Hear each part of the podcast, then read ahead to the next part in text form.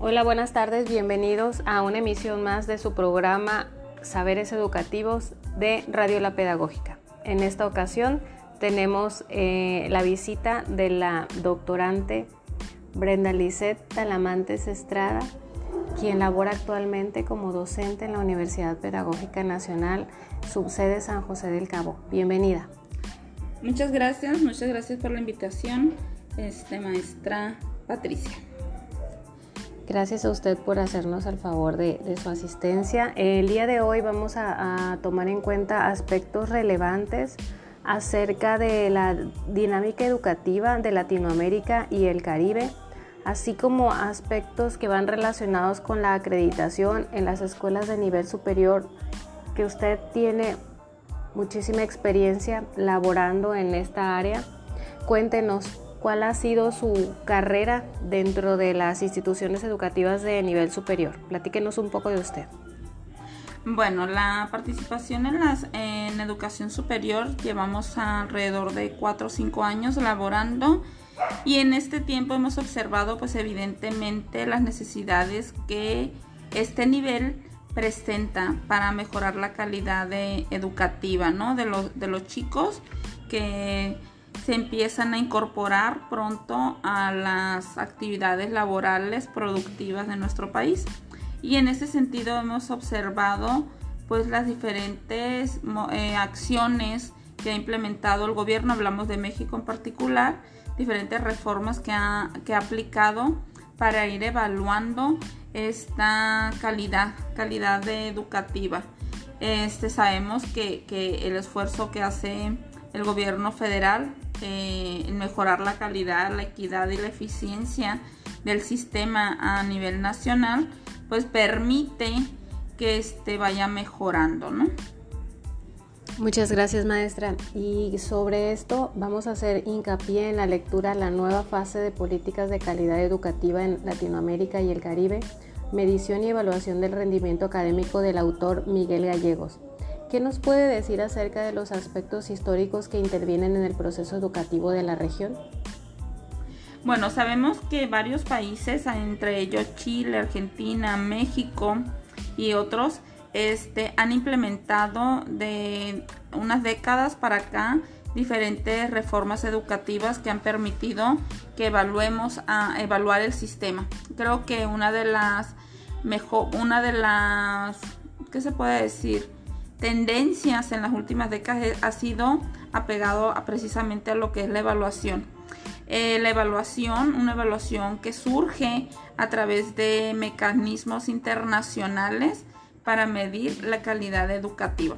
¿Cómo sucede esto? Pues a través de diferentes exámenes este, estandarizados a nivel eh, mundial, como ha sido el SCALE, es, eh, Enlace, Planea últimamente, y actualmente el Mejoradu, que está siendo aplicado en educación básica. Entonces, este, son sin duda son algunos de los elementos históricos que se han venido presentando a lo largo de estos últimos años para mejorar la calidad educativa y mucho de ello enfocado en la evaluación principalmente. Muchas gracias maestra.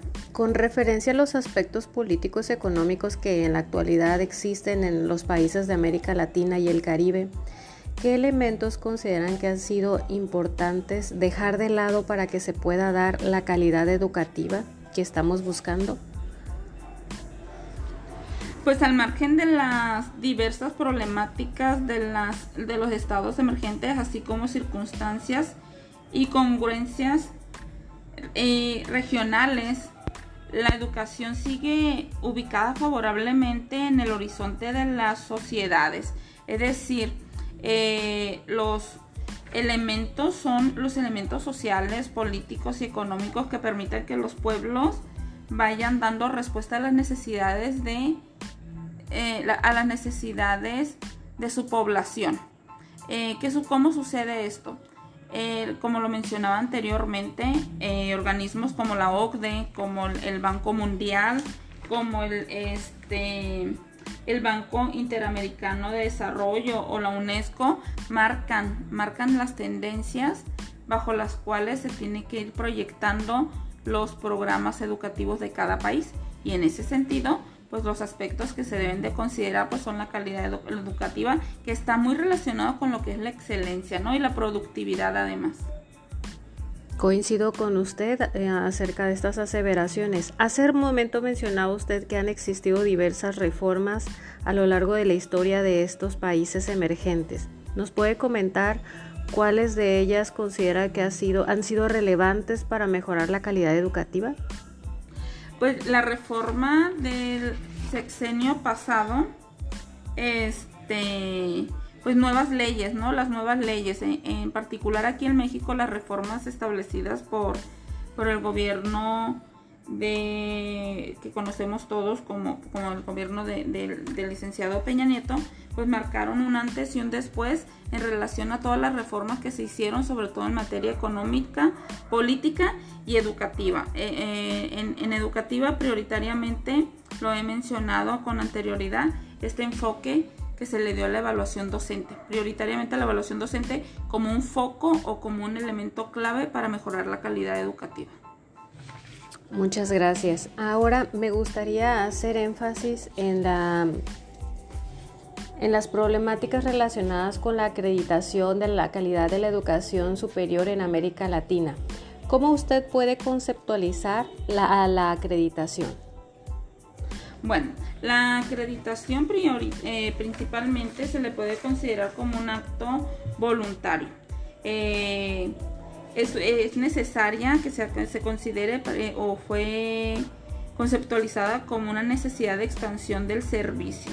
Esta acreditación tiene que ver con acreditar eh, la calidad educativa a través de la rendición de cuentas. Esas cuentas que, como lo he mencionado, tienen un enfoque globalizador para responder a teoría, a tendencias socioeconómicas neoliberales. Muy bien, y dentro de esta perspectiva acerca de la conceptualización de la acreditación, eh, ¿cómo, ¿cómo se vive este proceso dentro de las escuelas o de las instituciones de educación superior? ¿Cómo considera usted que se debe de vivir?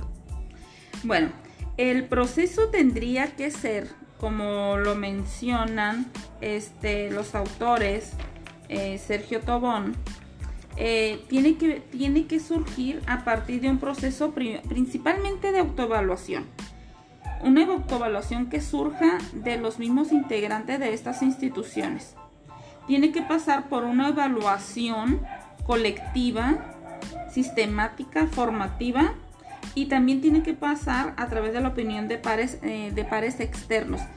¿Qué quiere decir? Que para que esto, este proceso funcione, tiene que surgir, tiene que haber una participación principalmente de los docentes. La importancia, el que se involucren los docentes que están dentro de este servicio es indispensable.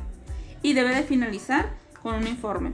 Lo he mencionado en diferentes ocasiones, la evaluación debería ser considerado la columna vertebral del sistema educativo porque de ahí se emana tanto los resultados, puede emanar los resultados de los procesos acabados, pero también puede ser el inicio o debería ser el inicio para nuevas políticas. Muchas gracias. Y sobre esto, eh, doctorante Brenda, ¿qué elementos intervienen en este proceso de acreditación? Además de lo que nos ha mencionado, ¿qué otros factores pudiesen ser importantes para que se dé que se llegue a buen término este proceso de acreditación dentro de las instituciones de educación superior? Bueno, yo pienso que uno de los, considero que uno de los elementos podrían ser que la acreditación deje de ser un proceso de simulación, que se involucren mayormente los docentes, por una parte, a la atención a, la, a la acreditación y la evaluación, que dejen de ser procesos meramente burocráticos para que se conviertan en prácticas eh, formativas más que informativas y que los modelos de acreditación este, tiendan a ser contextualizados. Muchas veces son externos y descontextualizados y aquí un, eh, un elemento que podría ayudar bastante es que sean contextualizados.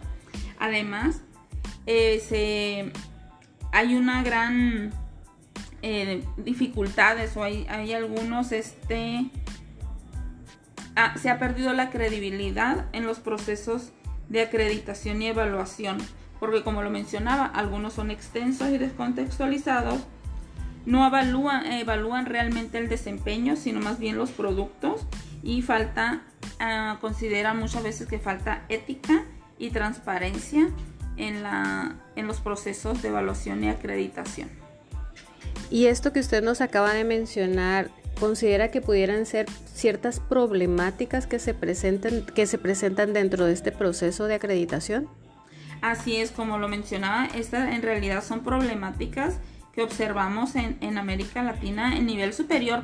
Es muy curioso porque además de que sea nomás eh, que lo menciona la lectura de, de, de Sergio Tobón y Miguel Gallegos, pues eso también se da en educación básica y creo que o considero que en todos los niveles de educación, por lo menos en México, pero de acuerdo a las comparaciones que se hacen con otros países de América Latina como Chile, Argentina, Cuba, pues está pasando estas problemáticas. La falta de un sistema de acreditación viable, confiable, con credibilidad, que se aleje de los procesos burocráticos, pero que además sean procesos formativos. Eso es indispensable para que realmente nos podamos acercar a la calidad educativa que tanto anhelamos. Excelente intervención, doctorante. Eh, nos amplía el panorama de, lo que son estos, estas problemáticas y esta temática tan importante para poder alcanzar esta calidad educativa que tanto se busca. Eh, para concluir, nos encantaría a su servidora y al público en general que nos diera una conclusión de lo que se ha platicado a lo largo del programa. Adelante. Bueno, pues podemos concluir que es indispensable que México y los países de Latinoamérica empiecen a propiciar sus propios eh, elementos o sus propios proyectos de evaluación. No proyectos que salgan de las necesidades socioeconómicas que diferentes organismos internacionales, como lo mencionaba la OCDE, la UNESCO, el Banco Mundial o el Banco Interamericano de Desarrollo, establezcan, sino que sean eh, ni que se conviertan en elementos estadísticos, sino que sean eh, evaluaciones que impacten realmente en la calidad educativa en y para las aulas, en y para los alumnos, en y para la sociedad de, de nuestros países, porque es la única manera en que haciendo esta fuerza, está respondiendo a elementos propios, podremos alcanzar la calidad y sobre todo la excelencia educativa. Excelente participación, excelente su conclusión. Doctorante Brenda Lisette Talamantes Estrada, coincido con usted.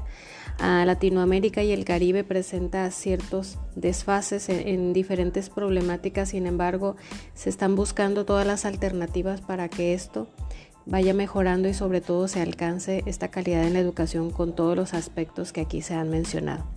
Eh, damos por finalizado el programa del día de hoy, no sin antes invitarlos para que sigan este programa la próxima semana en su siguiente emisión. Buenas tardes.